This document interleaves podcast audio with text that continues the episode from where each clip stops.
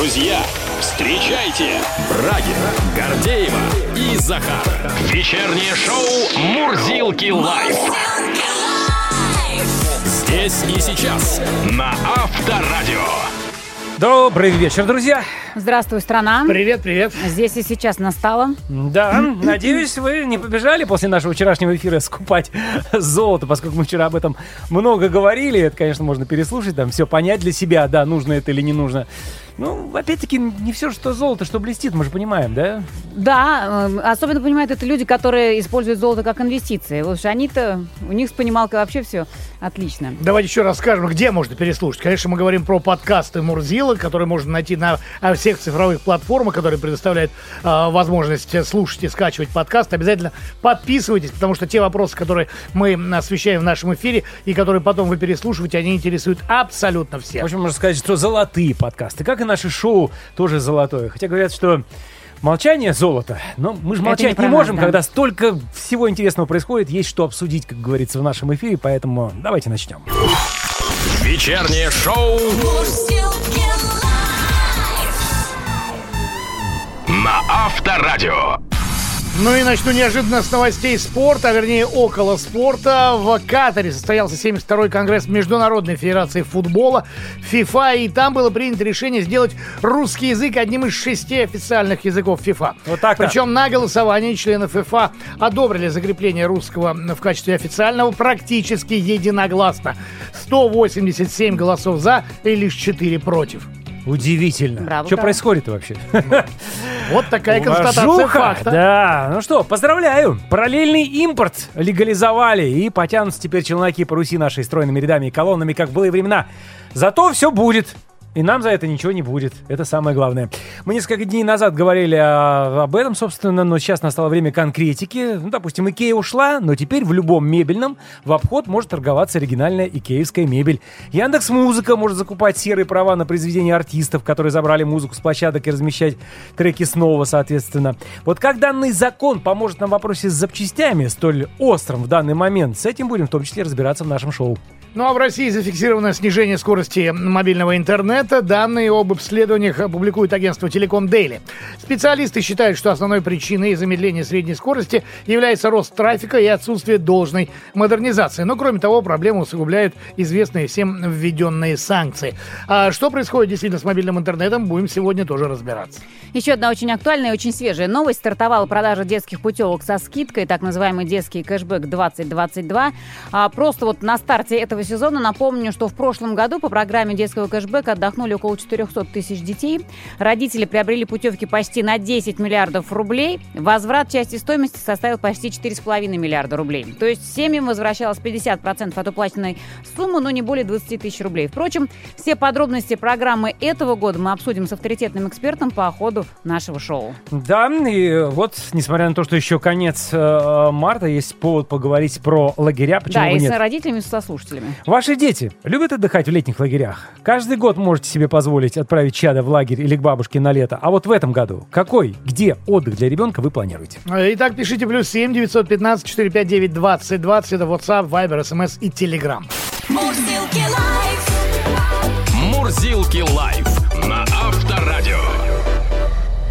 Итак, друзья, начинаем рассматривать повестку сегодняшнего дня. Экспортеры зерна попросили Центробанк проработать меры по уменьшению рисков получения платежей за свою продукцию. И вот среди инициатив, в частности, возможность расчета за зерно в рублях для крупнейших иностранных покупателей. Насколько это реально в нынешних условиях и кто будет покупать зерно у России? Давайте поговорим об этом с главным редактором отраслевого портала agrotrend.ru Николаем Лычевым. Николай Александрович, здравствуйте. Здравствуйте. Добрый вечер. Итак, Добрый вечер. Э, как известно, урожай зерна зависит от многих факторов, не является он постоянной единицей. У нас вообще достаточно запасов этого самого зерна? Да, достаточно. Мы производим зерна больше 120 миллионов тонн в год, потребляем 70-80 миллионов тонн. Все остальное – это наши запасы. То есть 50 у нас в запасе. 50 миллионов в год мы э, можем, что называется, оставлять себе, оставлять себе для Да, запасать или экспортировать, или то, другое вместе. Прекрасно. Какие страны являются э, главными покупателями нашего зерна в мире? Расскажите. Египет, Турция, э, Бангладеш – так. Так. Список Ну, пока невелик. страны. Нет, список очень велик. Э, Я, я, вам не хватит эфира, чтобы я все перечислил. Ну да, мы говорим про- про главных потребителей. стран. Ага. Ну, Главных потребителей я перечислил. понятно. Но учитывая то, что эти страны не являются, в принципе, для нас недружественными, могут ли действительно возникнуть проблемы в расчетах рублем?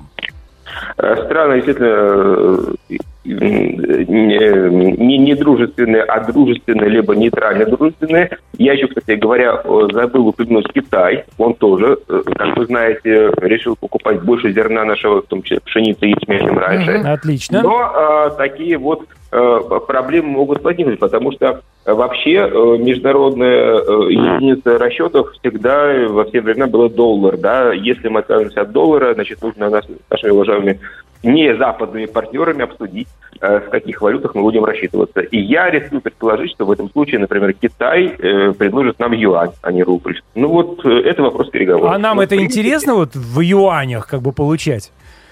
Э, Это надо просчитывать, я не знаю, Мгм. интересно, но вот э, если или мы отказываемся от э, единой резервной валюты, которая в мире во всем одна была, есть и будет, или мы, в общем-то, делаем некий кросс-курс, да, между рублем и юанем, между рублем и турецкой лирой и так далее. Это вопрос переговоров. Я знаю только одно, что практика достаточно новая, партнеры несколько в шоке, но всем нужно наше российское зерно, и на, готовы обсуждать вариант. Николай Александрович, ну вот смотрите, опять-таки давайте возьмем а, расчет за газ в рублях, ведь очень четко прописана схема, каким образом а, контрагенты будут оплачивать, вернее, оплачивать они бу- будут а, по-разному, но как мы будем получать рубли. Вот если взять эту схему, что какой-то а, основополагающий банк а, для отрасли открывает а, рублевый счет, и, соответственно, в этот банк переводится а, доллар, евро, не знаю что, юань, тугрик, который потом э, переводится в рубли, и, соответственно, э, он уже, ну, не переводится, а продается в рубли, и, собственно, цель достигнута. Вот эта схема оплаты за газ рублями, она может взяться за основу переговоров За зер- э, для расчета зерна. А Знаете, в чем дело? А, Она может взяться, может не взяться. Вот вы очень хорошо описали то, что сейчас может происходить, но я бы хотел вот просто как и аналитик, и потребитель, и гражданин своей страны увидеть реально подтвержденные и реализованные контракты на нефть и газ, после которых мы будем говорить про зерно. Вот хоть Мгм. один контракт пройдет, тогда вы еще раз мне позвоните, я вам прокомментирую. Хорошо. Хорошо. Но вы уже сказали, что партнеры-то в шоке. То есть первую реакцию на вот это э, решение э, рубли э, за зерно вы уже получили. Да, да, и в чем вопрос? Нет, я как раз, что действительно это реакция шоковая и, ну, неготовность. Но э, их можно понять, нарушена некая парадигма, то есть пазл надо по-новому складывать. А Да, конечно. Нет, нет, э, дело, дело не в том, что кто-то в шоке, а, а в том, что вот мы предлагаем э, рынку совершенно новую бизнес-практику, к которой он не привык. Понимаете, в чем дело? Рубль никогда не использовался в международных расчетах, как, э, как какая-то вот хотя бы региональная запасная резервная валюта. Э, Мы всегда обсуждали все. Это первое, это обсуждается заранее. И второе, если это не доллар, то почему это не почему это рубль, а не юань? Почему это не лира, почему это не э, кросс-курс рубль-лира, например, да? Ну, Вот потому это- что лира падает, а доллар, видите, укрепляется. Вернее, рубль укрепляется. Ну, это картинка сегодняшнего дня. Сегодня так, за- за- сегодня вы, завтра мы, так, сказать, это, Ну и это не потом, важно. зерно-то наше все-таки. Почему рубль? Потому что это наше зерно, поэтому рубль, а не Да юань. нет, но это все шутки. Знаете, а вот тут я, попро- я, я, я попрошу поосторожнее. Это не наше зерно, это зерно российского происхождения, и оно перестает быть российским зерном, как только передается на рейд, где уже работает международный арбитраж, международное страхование, и, и, и уже юрисдикция этого зерна совершенно другая. Вот, Николай Александрович, очень Трейдинга правильно. у нас нету практически. Очень правильно вы заговорили про международное страхование. Ведь транспортировка зерна, насколько я представляю, связана в том числе и с морскими перевозками, не только железнодорожными, а, хотя я могу ошибаться. А вот проблем со страхованием перевозок не возникнет ли в этом случае? Конечно, возникнут, они уже есть. Потому что, э, потому что э, то международное страхование, которое нам предоставляли наши, как ранее говорилось, прошу прощения, уж э, там, в эфире, Партнеры? э, у- уже- уважаемые зарубежные партнеры, или уже не уважаемые, или уже не партнеры, не западные, да, вот, вот этого больше нет. Нового страхования, нового арбитража такового не появилось, Поэтому как мы будем вообще страховать наши перевозки, да, там, как обеспечивать наши поставки, я вообще ни разу не понимаю. Но понимаю только одно, что вы тут правильно сказали, что ведь э, зерно много кому нужно. Давайте, можно я несколько цифр приведу, если вот Давайте, конечно. Да, то, то, если мы сплюсуем, что тоже не политкорректно, но необходимо Россию и Украину, потому что это общий причерноморский регион поставок э, сельхозкультур, то в, в зоне конфликта сейчас это 80% поставок мировых подсолнечного масла, 30 ячменя, 29 мировой экспорта пшеницы и 20% торговли кукурузой. Соответственно, конечно, да, вот отвечая на наш вопрос, наше зерно, наша кукуруза, пшеница и подсолнечное масло много кому нужно, и партнеры будут гибкими, я сейчас вижу. Но чтобы, ну, чтобы утвердить новые схемы расчетов, потребуется время. А зерно и масло нужно уже сейчас. А тогда я предлагаю договориться, как вы и сказали, что когда вы увидите хотя бы один проведенный контракт и платеж, тогда мы с вами, свяжемся еще раз и будем говорить, как э, на примере газовых партнеров, как будут действовать партнеры в области э, экспорта и, соответственно, они импорта зерна. Договорились? Договорились. Спасибо. Спасибо, Спасибо большое. Главный редактор отраслевого портала agrotrend.ru Николай Лычев был у нас на связи. До свидания. Мурзилки live! Live чат. В live-чате сегодня говорим про детский отдых. Дело в том, что стартует э, программа детского кэшбэка. Мы решили, скажем так, на фоне этого события и с вами тоже поговорить. Да не только, не, многие уже задумались. И, кстати, не у многих, к сожалению, получается отправить детей. Насколько я знаю, вот у меня знакомые планировали в Крым и даже заплатили, в принципе, предоплату внесли немалые деньги. Там получалось у одного ребенка 80 тысяч, другого 40 тысяч. И, и сейчас пока вот на стопе этот отдых. Пока что, на данный момент. Дальше Давай посмотрим. посмотрим, что пишут наши слушатели. Мария начинает. Отдала первый раз э, ребенка в лагерь в том году. Сыну было 9, ему совсем не понравилось. Тем более лагерь был спортивный, э, он занимается дзюдо. В итоге каждый раз ныл, что хочет домой, еле досидел до конца смены. Звонил по три раза в день. Ребенок, кстати, очень общительный, коммуникабельный. Или лагерь был не очень, или ему все-таки на даче лучше. Друзей 10-15. Э, ребят, свобода. Там же спортивные игры, велосипед, купание. Для себя сделали выводы, что если есть такая дача, то лагерь это блажь.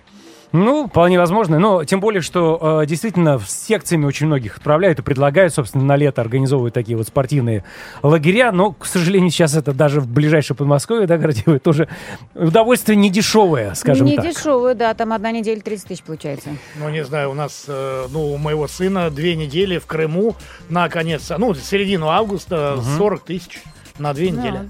Ну, это Крым, а это Подмосковье. Сравнил тоже. Действительно. А, любила лагеря, пишет Лена, но ездила уже в подростковом возрасте. Теперь очень жалею, что так поздно начала. Любила все эти песни под гитару, свечки, костры, всевозможные обычаи.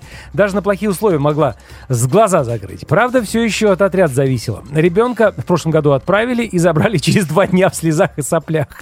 Будет у бабушки в деревне теперь. Вот это странно, да, вот у меня тоже с, с лагерями как-то не сложилось. Я помню, я вот лично один раз съездил в первом классе вернулся, меня мама не узнала, потому что я не мылся весь месяц. Не, я ездил прям до 16 лет, до окончания школы. Ты лагерный ребенок, да? Да, я обожал лагерь. У нас э, там компания была, я ездил в один и тот же лагерь, соответственно, мы росли вместе. Угу. Не любит сын летние лагеря, всегда просит, чтобы забрали назад. Был два раза, тоже не понимаю, что там хорошего. Многие говорят, без родителей хорошо пожить, а мне и сыну лучше быть поближе друг к другу. Будем на даче тусоваться этим летом, Антон написал. Ну, конечно, многое от лагеря зависит, от отряда, от вожатых, от всего буквально, от, от местоположения. Да.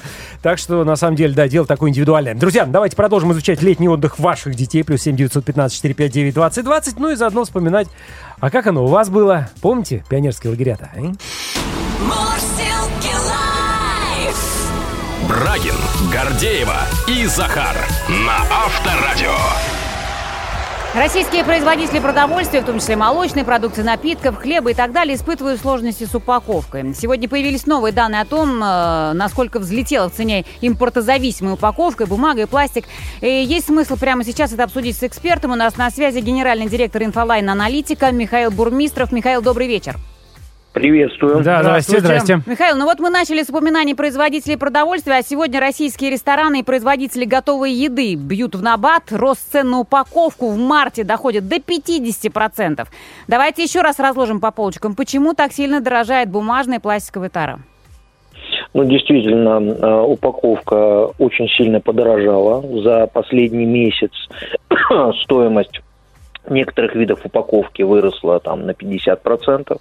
Например, очень сильно подорожали там э, ПЭТ-пластики, э, там чуть меньше подорожала мягкая упаковка. Э, некоторые виды упаковки, например, э, там пленка, которая обтягивает пластиковые бутылки, Мгм. пароусаживаемая, она вообще подорожала в два раза. То есть на самом деле действительно упаковка подорожала очень сильно. Это связано с совокупностью обстоятельств.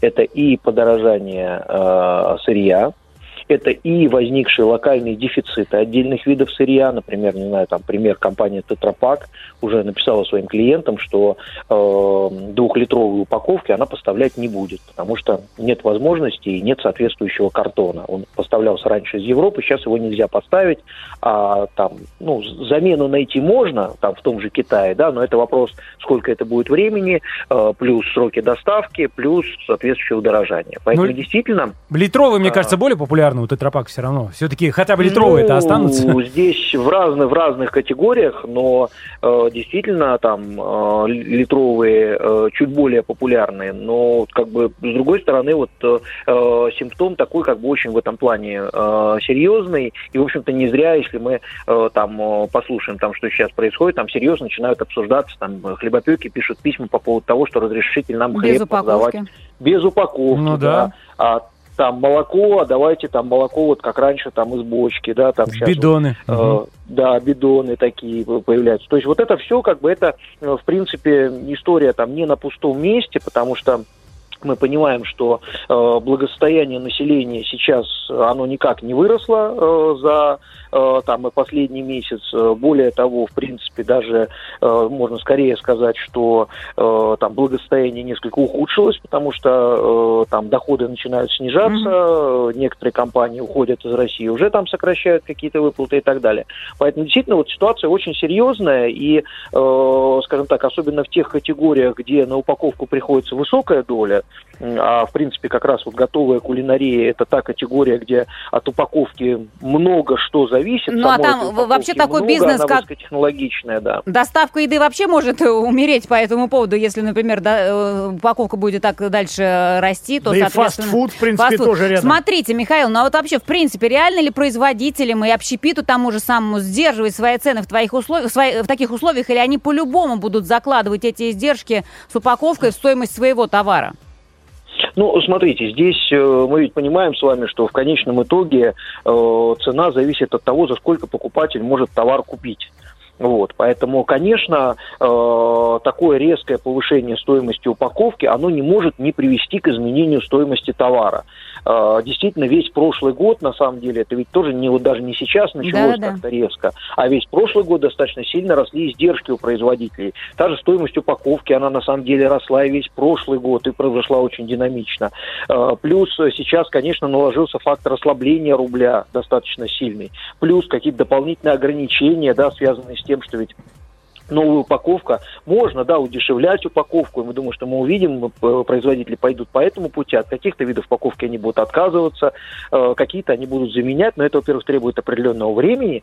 Вот. А во-вторых, это все равно, ну, как бы сейчас немножко другая реальность формируется с немножко другим уровнем издержек. Издержек там в том числе, например, логистических, потому что ту же там упаковку, да, ее там нужно привезти. А у нас, в принципе, все, что связано сейчас там с транспортом, очень сильно дорожает. Особенно, еще раз говорю, по тем элементам, где у нас есть какие-то импортные, допустим, импортная составляющая. Ну, как вот ситуация, допустим, с э, бумагой, с обычной бумагой, Мгм. с белой бумагой, которая э, из-за отсутствия одного из химикатов Не может быть белый. э, совершенно критически выросла цена, и пока вот она, видимо, будет такая немножко не совсем белая, но она вот как бы будет по нормальной цене, а вдруг тут цена как бы выросла очень сильно. Это все вот такой издержки шокового периода, когда все цепочки поставок рвутся, когда из Европы в Россию крайне сложно, что бы то ни было довести, там на полном серьезе, э, для того, чтобы, не знаю, там, условно, контейнер привезти из Италии, э, там российские компании вынуждены его везти в Китай, а из Китая в порты Дальнего Востока, а потом оттуда железнодорожным транспортом везти, условно говоря, в Москву. Ну, Михаил, ну вот смотрите, вы сейчас сами сказали, э, что э, проблемы с упаковкой, с ее подорожанием, да, они идут уже с прошлого года. То есть это не только, не только что вот возникшая э, история. Неужели за весь этот срок все-таки не нашлось какого-то оптимального выхода из положения? Женя, уж если мы уже, там, потребитель согласен на не совсем белую бумагу, то вот э, тут были разговоры о каком-то буром картоне, который может, э, буром российском картоне, который может пойти на ту же самую картонную упаковку для пиццы и, там, и для иных упаковок. Э, ну, просто наладить это производство, чтобы оно было доступным. Ну, смотрите, здесь на самом деле нельзя сказать, что кто, там кто-то что-то не налаживал и так далее. Но мы с вами живем в глобальном мире, точнее, если быть точным, то еще месяц назад жили в глобальном мире, где, э, скажем так, многие вещи там российским компаниям делать было неэффективно, потому что их хорошо делали европейские компании. Да, и поставляли там ряд там каких-то ингредиентов, сырьевых компонентов там и так далее. Но не делали у нас отбеливатель для бумаги, его дешевле было привезти из э, Европы. Но сейчас дальше как бы выяснится, либо его будет, мы будем возить из Китая, что тоже как бы возможно, э, либо, соответственно, как бы какие-то вещи будут локализовываться, то есть либо мы будем замещать импорт другим импортом из Китая, вот, либо мы будем что-то локализовывать. Поэтому упаковка, очевидно, как бы будет в каких-то случаях несколько дешевле, она будет несколько менее технологичной, возможно. Понятно. Если мы говорим про готовую еду, то, может быть, это там немножко повлияет э, в каких-то аспектах, может повлиять там, на допустим, качество, там, на... на состав. Хорошо, но тут сейчас еще Да. в дело вмешивается ФАС, который запросил у крупнейших производителей упаковки информацию, на каком основании увеличить стоимость продукции. Возможно, это тоже внесет какие свои коррективы, но подождем. Спасибо огромное. Генеральный директор INFOLine-Аналитика Михаил Бурмистров был у нас в эфире. Всего доброго, Спасибо. счастливо. До свидания. На Авторадио. Одной из основных тем мы подошли. Стартовала продажа детских путевок со скидкой, так называемый детский кэшбэк 2022. Говорим о приятном, о каникулах наших чат со скидкой с э, вице-президентом Российского союза туриндустрии Дмитрием Гориным. Дмитрий, добрый вечер. Добрый вечер. Здравствуйте. Итак, этим летом российские дети вновь смогут отдохнуть в лагерях со скидкой. Продажи путевок по программе детского кэшбэка уже стартовали. Дмитрий, на какой период распространяется программа? Да, программа будет действовать э, по продажам до 31 августа, а путешествие детишка может будет отправиться с 1 мая и до 30 сентября. То есть А, покупать что уже очень сейчас, важно- а само путешествие начнет- начнется, можно начинать только с 1 мая. Да, а, ну и в этот период как раз открываются оздоровительные лагеря, это и стационарные, и в этом году даже разрешат открыть и палаточные лагеря. Ой, об этом подробнее А, поговорим, да. Да. Давайте Ну, сейчас а вот самое, да. помнить, да, где, где забронировать эти путешествия и сделать это легко на сайте Мир путешествий РФ. А Надо убедиться, что а, оздоровительный лагерь является партнером программы, что хорошо, мы, туроператоры, а, тоже участвуем в этой программе, и а, а, мы можем предлагать путешествия как раз а, по этим путевкам. Количество путевок не ограничено. Давайте вот последовательно пойдем. Во-первых, на всякий случай уточним, на какой возраст ребенка рассчитана программа. Дети, это у нас до 16?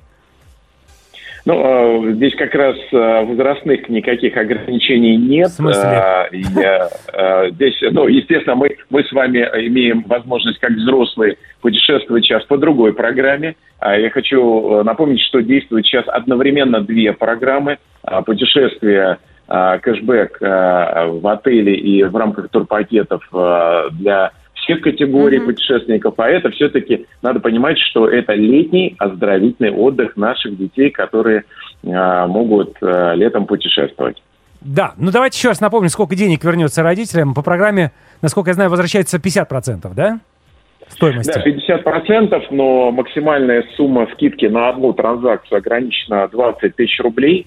А если э, в семье много э, детей э, и э, нужно несколько смен в различных оздоровительных лагерях использовать на каждую транзакцию а, неограниченное количество поездок вот в этот период, а, а, скидка возвращается а, на карточку МИР, которая должна быть зарегистрирована в программе привилегий, и оплата, соответственно, э, происходит по этой карте. Через пять дней деньги возвращаются на счет. э, а Кто платил, не обязательно иметь свою карту, можно оплачивать любую карту. Это э, карта семейная, родственников, друзей. А Вся эта работа, схема работает. Здорово. А можете сказать, вот примерно сколько сейчас в среднем стоит путевка на ребенка в летний лагерь? Понятно, что лагеря разные Разные. бывают, конечно, да. Ну, так вот прикинуть примерно. Ну, разные цены совершенно. э, И 40 тысяч, и э, меньше, 23 тысячи. Все зависит от лагеря, от а, э, именно тех услуг, которые входят в путешествие. А, в любом случае, здесь скидка, она, надо помнить, что она фиксированная, да? А, и это 20 тысяч рублей с одной транзакции. В программе участвуют и государственные, и коммерческие детские лагеря. Да, ну здесь а, надо понимать, что в программе участвуют а, именно все категории лагерей. А, другой вопрос, что в прошлые годы а, не входили палаточные лагеря. Были только А стационарные. этом- Да, да. э, Сейчас эти э, как раз контракты дополнительно подписываются, расширяется а, круг а, участников программы, но уже на данный момент а, свыше 1300 партнеров а, а, у программы есть. А, Мы а, ожидаем, что она возрастет до полутора тысяч. И а, если уж говорить, а сколько всего денег государство выделило на эту программу, а, 7,5 миллиардов рублей. Это очень большие деньги. А, Например, на кэшбэк классический, который уже шестой этап идет, для других видов всех путешествий 5 миллиардов рублей в год. А, То есть детям у нас... То есть на детей а, даже больше. финансирование Здорово. Дмитрий, Да, и- да. А Вот вы э, сказали, что там более тысячи партнеров уже. А это какой процент вообще, в принципе, от существующих детских мест отдыха в нашей стране? Ну, а как раз а, в период пандемии многие лагеря испытывали проблемы, и кто-то даже приостанавливал работу. И а, вот эта цифра – это большое количество предложений. А, важно, что предложения, они а, по всей Российской Федерации есть. А, лагеря очень активно сейчас а, готовятся к приему детей. И, а, конечно, если сравнивать, опять-таки, с другими программами, я думаю, что каждый сможет найти отдых и занятия своим детям по душе. А вот такие крупные, допустим, как Артек, участвуют в программе? Ну, а здесь я могу сказать следующее, что сейчас а, можно уже э, зайти именно на сайт Мир путешествий РФ, и чтобы не заниматься рекламой, а, наверное, лучше самостоятельно выбрать именно на этом сайте. А, Есть сайты-партнеры, которые, с которые, на которые можно перейти для бронирования путешествия и а, выбрать с учетом, опять-таки, периода, а, расположения лагеря. А, Это все можно на, на этом сайте все уточнить. Дмитрий, я вам сейчас зачитаю письмо от- одного нашего слушателя из Санкт-Петербурга. Попробуйте его прокомментировать. В прошлом году оплатил карты мира, и ребенка отправил в лагерь. Там ей очень понравилось. Но получить кэшбэк мне не удалось, так как никто внятно прояснить мне не мог. Живу я работаю в Ленинградской области, и хорошо, что губернатор сделал для таких, как я, льготу. Оплата путевки с меня 50%, с 50% с Ленинградской области. Но президент же сказал, что тот, кто карты мира оплатил, тот получит кэшбэк. Как вы думаете, где ошибка? Ну, ошибка была в прошлом году, так как программа а, стартовала позднее, и а, многие уже заплатили заранее, а, оплатили путевки, и потом эта компенсация происходила. А, совет один, что в случае каких-либо вопросов нужно обязательно обращаться в Ростуризм. А, в Ростуризме на сайте и в разделе «Мир путешествий РФ» есть контактные телефоны. А, Все заявки отрабатываются, и обязательно обратная связь э, срабатывает. Бывает просто, не надо забывать, что в платежных системах и ошибки, но а, как раз а, мы имеем а, обратную связь от многих и туристов, и участников в прошлом году. А, у нас есть опыт шести этапов программы а, классического кэшбэка. А, сбои бывают всегда и везде, но они решаемы. Вице-президент Российского союза туриндустрии Дмитрий Горин был у нас э, в эфире. Спасибо большое, удачного Спасибо. сезона и до Спасибо. новых встреч. Мурзилки live. Live чат. Про детский отдых, про организацию этого самого отдыха. э, В частности, этим летом мы говорим сегодня в live-чате. Э, Только что говорили, соответственно, с представителем э, Ростуризма по поводу детского кэшбэка. Кстати, сразу же пришел вопрос от Евгении из Москвы. На городские лагеря распространяется ли эта программа? Нет, Нет. Евгений. На городские лагеря Увы. конкретно не Ну, есть же распространяется. четкий список лагерей. Да, мир путешествий РФ всегда заходите, ну вот уточняйте, смотрите, интересуйтесь. А Там пока, все ответы. Да, пока давайте изучать другие сообщения. Дарья начинает. Я не отпускаю в лагеря, нечего там делать. Сама ненавидела их в школьные годы. Дарья категоричная такая, да? Но почему? Ну это же весело, это здорово, ребята Ой, кругом. я бы сейчас с удовольствием. Зубная паста, Да, опять же. милое дело. Да. Главное нагреть. Что нагреть? Говорят, Фасту. сейчас это не в моде. Не в моде Ой, поверь мне, нас пусти с Брагиным. Мы Кто вас пустит? научим, научим детей. Тем физруками.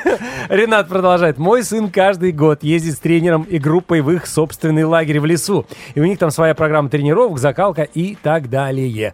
Ну, кстати, по поводу таких э, стихийных лагерей, скажем так, да, а вот тренер несет ответственность в этот момент? Нужно какую-то бумагу подписать, ну, мало ли там. Но я не думаю, что это такое стихийный случится. лагерь там с палатками, да. Я думаю, что это типа там э, какой-нибудь дом отдыха в лесу. Ну, в любом случае, там родители должны какие-то еще контролировать. Ну, процесс. я думаю, Нет, там ну, конечно, э, что решается это, этот думаю, вопрос. Да, и есть те, что и в походы ходят, и с палатками, и, конечно же, там и группа родителей, и помощников, и так далее, и тому подобное. Главное, чтобы магазин для родителей был А, рядом. Валентин, О, да. э, лучше бы, чтобы не было, конечно.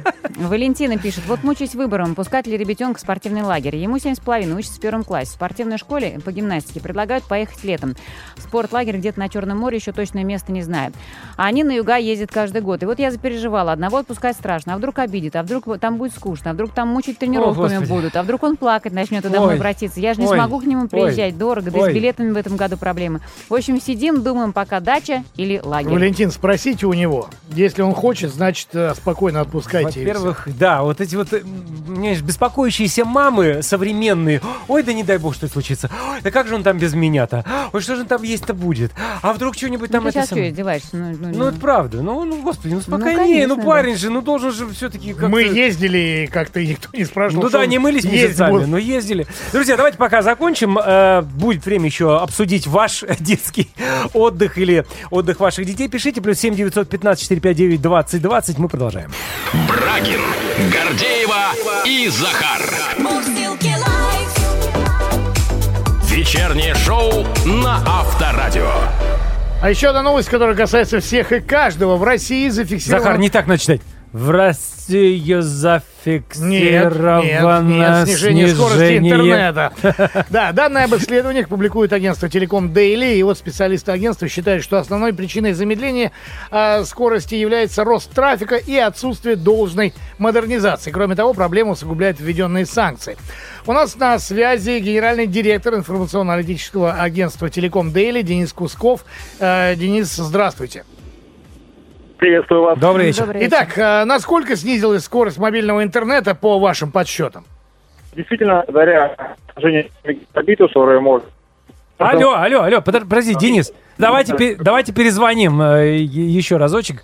Вот. Мне просто интересно сразу, поскольку мы сейчас с Денисом продолжим беседу, а я вот плачу за быстрый интернет, да, по идее, у меня там 200 скорость. Сейчас, по идее, я должен Скидки платить Подожди, меньше. подожди, мобильный интернет в телефоне, как А, у тебя это, стоит на, 200 ну все, скорость. ясно, ладно, ладно. Ну, уж- а хотелось бы, да, хотелось бы. Ну, чтобы где-то хоть скидки были. Закрути э, Ну, губы закатывающим Да, аппаратом на мобильная связь от этого дешевле ведь не будет, от того, что у нас э, более медленный интернет сейчас. Да, ну тебе никто и не обещал интернет с определенной скоростью мобильной, правда?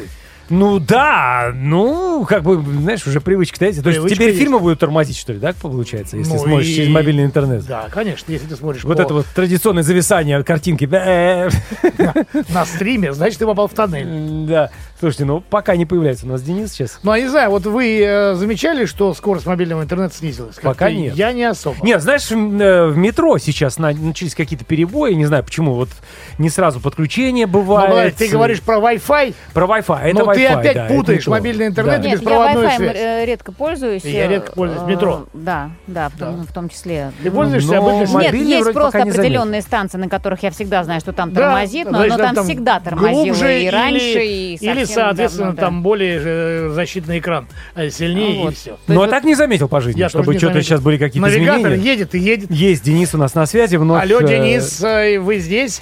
Дубль 2. Да, Дубль дубль два, два. да. Итак, э, снижение скорости насколько велико? Значит, пока скорость снижается не так э, много, скажем, э, благодаря сервису Мегабитус, который можно смотреть на каждом смартфоне, мы увидели, что за последние полгода скорость снизилась в пределах там, 1 мегабита. Тьфу. Проблема заключается в другом. А, то, что это некий такой кругольный камень, а, за последние 9-10 лет скорость только росла. Операторы развивали сети, все было хорошо. Они добились своего потолка. Запустили последнюю технологию LTE Advance, которая на сегодняшний момент доступна в России. Пока там поколение мы пока забыли вообще.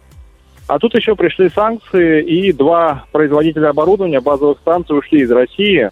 И когда оборудование будет заканчиваться, выходить из строя, нам, по большому счету, нечем будет его заменять. А значит, скорости будут падать.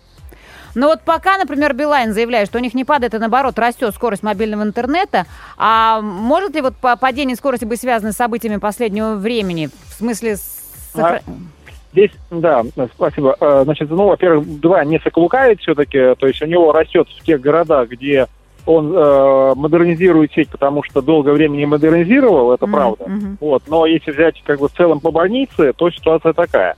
Что касается текущего, э, значит, э, э, текущих событий, то однозначно там треть людей поставила себе VPN, чтобы смотреть заблокированные сайты, и через VPN, естественно, скорость режется сразу. Но она как бы от операторов не зависит, она зависит от канала VPN оператора.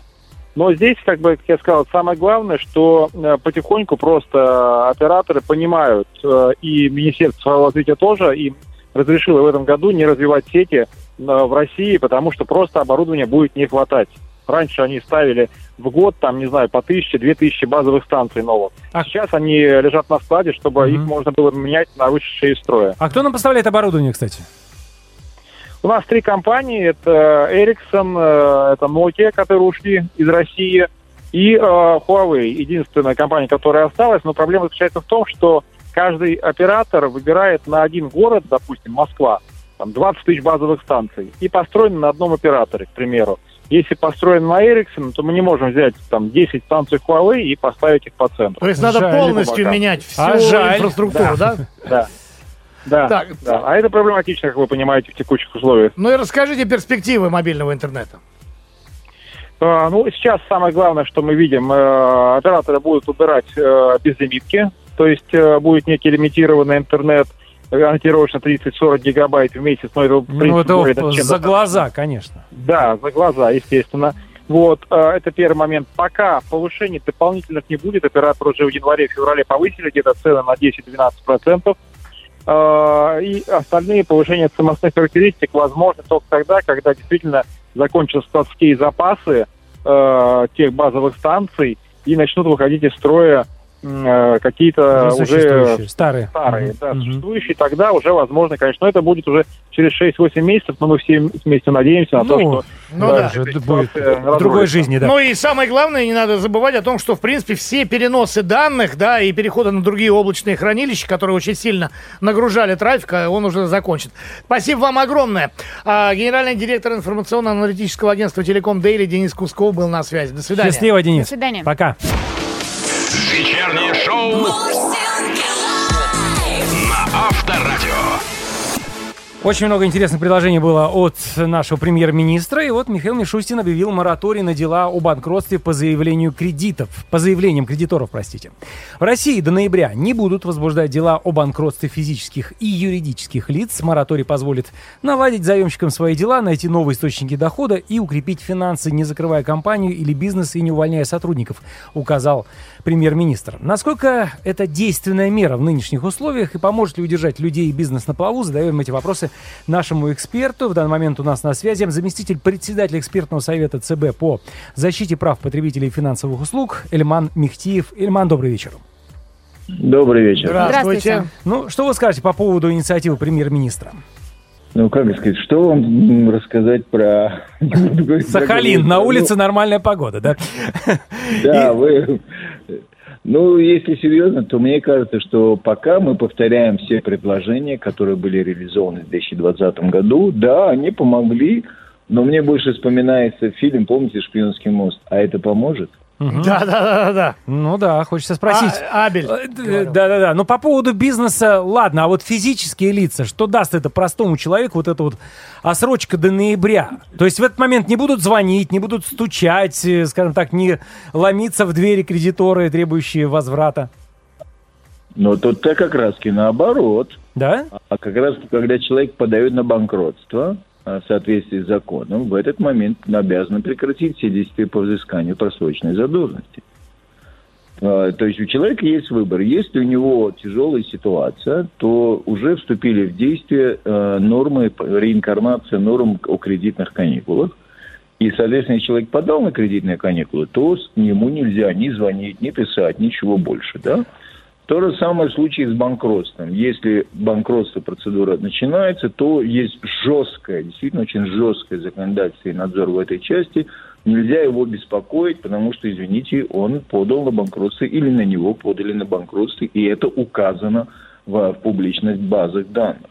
Но в тот момент, когда кредитор не эм, осуществляет э, Выплаты? не, не начинает процедуру, не начинает Мгм. процедуру банкротства, физическое лицо не заявляет ни процедуру банкротства, ни кредитных каникул, он оказывается в той ситуации, когда ему могут звонить, писать. И вот я только что, извините, за мое веселое настроение читал про то, как одно, один из, э, в одном из постановлений написано, что организация не должна, банк не должен называться, структура банка не должна называться так, чтобы это вызывало чувство безысходности в случае невозврата долга у физического лица. Безысход. Чувствую без... Это что за банк закрытия, так что? Я не знаю, Нет, банк, э, в банке есть департамент взыскания просроченной задолженности, оказывается название. А, плохое название. Я понял. Да. В прошлом году Минэкономразвития выступил за то, чтобы вдвое поднять максимальный порог долга, при котором гражданин может инициировать внесудебное банкротство с 500 тысяч до миллиона. Что-то сдвинулось в этом направлении? Вы согласны, что повышение необходимо? Увы, э, так, первое, я согласен, что повышение необходимо. Но, увы, два раза увы. Знаете почему? Раз увы, потому что Минэкономики предложила поднять общую сумму, но при этом разделить ее 500 тысяч по долгам перед кредиторами и 500 тысяч перед по долгам, грубо говоря, по налогам. А, То вот такая хитрая схема, да? Да, но второй раз, увы, и не знаю, это увы или наоборот хорошо, да, как в том фильме, а это поможет, это не случилось. Поэтому, повторюсь, я за то, чтобы поднять до миллиона, но при этом за то, чтобы и до миллиона опустить в одной из статей Уголовного кодекса есть так называемая ам, умышленная не, Не плати... Ну, как бы... умысел, умысел при неплатежах. Неплатежах, Он да. сейчас 2 миллиона 250 тысяч. Давайте поднимем до миллиона, и, э, что может подать на банкротство, и опустим до миллиона а, минимальный э, размер по умыслу. Ну, Я вас уверяю, люди пойдут подавать на банкротство гораздо быстрее. Мгм, согласен. Давайте просто еще раз э, объясним людям, не все понимают, что такое 500 тысяч, поднимем до миллиона. На банкротство может подать человек, который должен вот сумму от 50 тысяч до 500 тысяч рублей. И вот именно Это вот... упрощенное банкротство. Да, это упрощенное банкротство. А также И обсуждались... упрощенное банкротство тогда, когда закончено хоть одно дело приставами, что нету имущества, на которое можно наложить взыскание. Если же сумма долга больше 500 тысяч, то физическое лицо может подать на собственное банкротство или его кредитор по так называемому классическому банкротству. Это длинный процесс, это долгий процесс. И Мгм. поэтому я говорю, когда сейчас говорят остановим на 6 месяцев, я говорю, а это поможет? А ну вот- да, это поможет на 6 месяцев, но вряд ли в тяжелой экономической ситуации за 6 месяцев человек найдет э, что-то супер сильно ему помо- помо- что может помочь ему не попасть в банкротство или не прибегнуть к этой процедуре в следующий раз. Эльман, вы уже сказали про упрощенное банкротство, ведь обсуждались варианты, а, что можно подавать заявление через сайт госуслуги. Что об этом слышно? Ой, не скажите, это моя мечта, я с ней ношусь с 19 года. Но, Так. как говорится, мечтать не вредно даже в моем возрасте. А это поможет? Пока, к сожалению, этого не сделал. Вот, вы знаете, вот в данном случае надеюсь, что это поможет и не только мне. Ну, то есть это было бы здорово, действительно, да. То МФЦ у нас есть как вариант вот этого упрощенного банкротства, но было бы здорово, если бы человек действительно мог просто зайти на госуслуги и оформить свое банкротство именно таким образом. Конечно, вы абсолютно правы. И я не очень понимаю, почему в 2019 году мне сказали, что это неправильно, человек должен ножками идти голосовать. Ой, извините, подавать заявление. Давай заявление. А, Тем более не понимаю, почему бы сейчас это не сделать, сколь мы понимаем, что бумага даже для государства стоит дорого. Это да, согласен. Ну и в связи с тем, что происходит сейчас, ваш прогноз по уровню общей закредитованности россиян на этот год. Что мы будем иметь? Как думаете? Я не думаю, что он сильно вырастет по двум причинам. А, Первое, по причине того, что, а, с одной стороны, и банки, и МФО стали снижать уровень предоставления, ну, уровень выдачи, кредит, выдачи кредитов, а с другой стороны, даже если кредит- закредитованность, точнее так, долговая нагрузка будет расти, есть кредитные каникулы. И есть право физического лица подавать на банкротство и на упрощенное банкротство. Поэтому нужно бояться не роста долговой нагрузки, а то, что люди не хотят использовать механизмы, которые помогут им выйти из этого. Или хотя бы, скажем так, получить более значимую передышку, чем э, можно располагать. Ну, кстати, по поводу кредитных каникул мы вместе с вами уже говорили. Это можно переслушать на наших подкастах Мурзилок на всех платформах. Еще раз говорим огромное спасибо заместителю председателя экспертного совета ЦБ по защите прав потребителей финансовых услуг Эльману Мехтиеву. Всего Спасибо. доброго, до свидания. До свидания. На Авторадио. Автозапчасти параллельной дорогой. Вот такая вывеска нашего следующего обсуждения. Вестник Михаил Мишустин продолжает свою работу. Премьер-министр э, разрешил параллельный импорт и рассказал о нововведениях, направленных на поддержание предложения на российском рынке. В страну теперь официально можно ввозить продукцию, производитель которой не давал разрешения на продажу в нашей юрисдикции. Как данный закон поможет в вопросе с запчастями, об этом мы порассуждаем с координатором движения «Синей ведерки» Петром Шкуматовым. Петр, добрый вечер. Привет, привет, всем Привет. большой привет. Привет, Добрый. привет. Ну что, виден свет в конце тоннеля? Параллельный импорт спасет русского автомобилиста, скажи.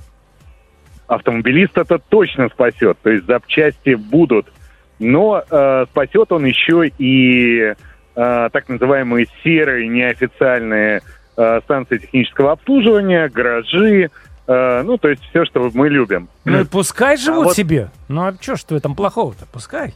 А, а вот те люди, которые привыкли покупать новые автомобили, э, обслуживать их по гарантии, требовать э, соблюдения закона о защите прав потребителей и стандартов на обслуживание автомобилей производителям, э, так вот эти люди будут пострадавшими, потому что э, некоторые дилеры уже, выяс- уже, собственно, выпустили разъяснение, э, что вот такие запчасти, которые ввезены через третьи страны, и, в общем-то, они оригинальные, но производителям автомобиля признаются не очень оригинальными, поэтому они пока не знают, чего делать. Знаешь что, Петечка, дорогой, ну, с другой стороны, к дилерам сейчас придешь, и для того, чтобы даже сделать ТО, приходится выложить очень кругленькую сумму. А на самом деле, тема параллельного импорта возникла ведь не сейчас. Она давно уже упорно обсуждается на автомобильном рынке. Насколько я знаю, участники авторынка недоумевали, вот почему одна и та же оригинальная деталь в России может быть на 40% дороже, чем, допустим, в Турции. Вот топливный насос высокого давления для дизельного Toyota Land Cruiser в России официально продается за 6,5 тысяч долларов, в то время как в Арабских Эмиратах та же запчасть стоит э, меньше 2 тысяч. Скажи мне, пожалуйста. Ну, я могу сказать, э, что э, эта деталь ТНВД, пока она доезжает до России, она оплачивает таможенные пошлины, там появляется НДС, появляется большое количество секретарей. А в Арабских Эмиратах этого нету? Она напрямую, что ли, идет? И в, Ара- и в Арабских Эмиратах это тоже есть. Я уверен, что на заводе в Китае, где это все делают, э, э, отпускная цена запчасти этой, ну, допустим, 500 долларов. Э, Дальше это все обрастает вот такими вот нюансами, скажем так. Но, Через завсклад, э, через директор магазин. Ну, получается ну, так, конечно, конечно, конечно. Но э, самое тут э, неприятное то, что параллельный импорт всегда существовал. Просто сейчас его легализовали. Никто вам не мешал ввести э, ТНВД, э, вот замечательного автомобиля, э, по которым мечтают многие наши сограждане, э, в общем-то, самостоятельно через Эмираты или воспользоваться услугами посредников. Но эм, я говорю про тех людей, которые не хотят так делать которые хотят прийти, и пока они пьют чашечку кофе, и им делают Ну, массаж ну, ног, ну, э, Петь, значит... э, м, Ты же да, понимаешь, да. ну мы об этом только что разговаривали, что это сейчас, к сожалению, невозможно. И даже вот представители, ну скажем так, премиального, э, премиальных автомобилей говорят, что невозможно э, ТО сделать на данный момент, потому что просто нет комплектующих, скажем так. И предлагают просто пока поставить автомобиль, пускай он постоит какое-то время, пока не появится возможность действительно его обслуживать на достойном уровне. Надо же как-то выходить конечно, из положения, скажи мне. Конечно. Ну. Но на самом деле э, вот э, автодилеры, э, они находятся в тисках законов. Закон о защите прав потребителей, ну и прочих, так сказать, штрафных законов, которые могут привести просто к их разорению, если они будут действовать не по прописанным там нормам. Поэтому э, вот э, это замечательное постановление по параллельному импорту, оно замечательное, но оно э, никак не спасает вот тех самых э, офи- самых официальных, самых белых, самых пушистых дилеров, которые э, не, не смогут этим воспользоваться. То есть э, ты хочешь сказать, что официальные дилеры этой схемой воспользоваться не могут, и по идее, если действительно они вдруг пойдут по этой дорожке, то у нас слетают гарантии на автомобили, так получается?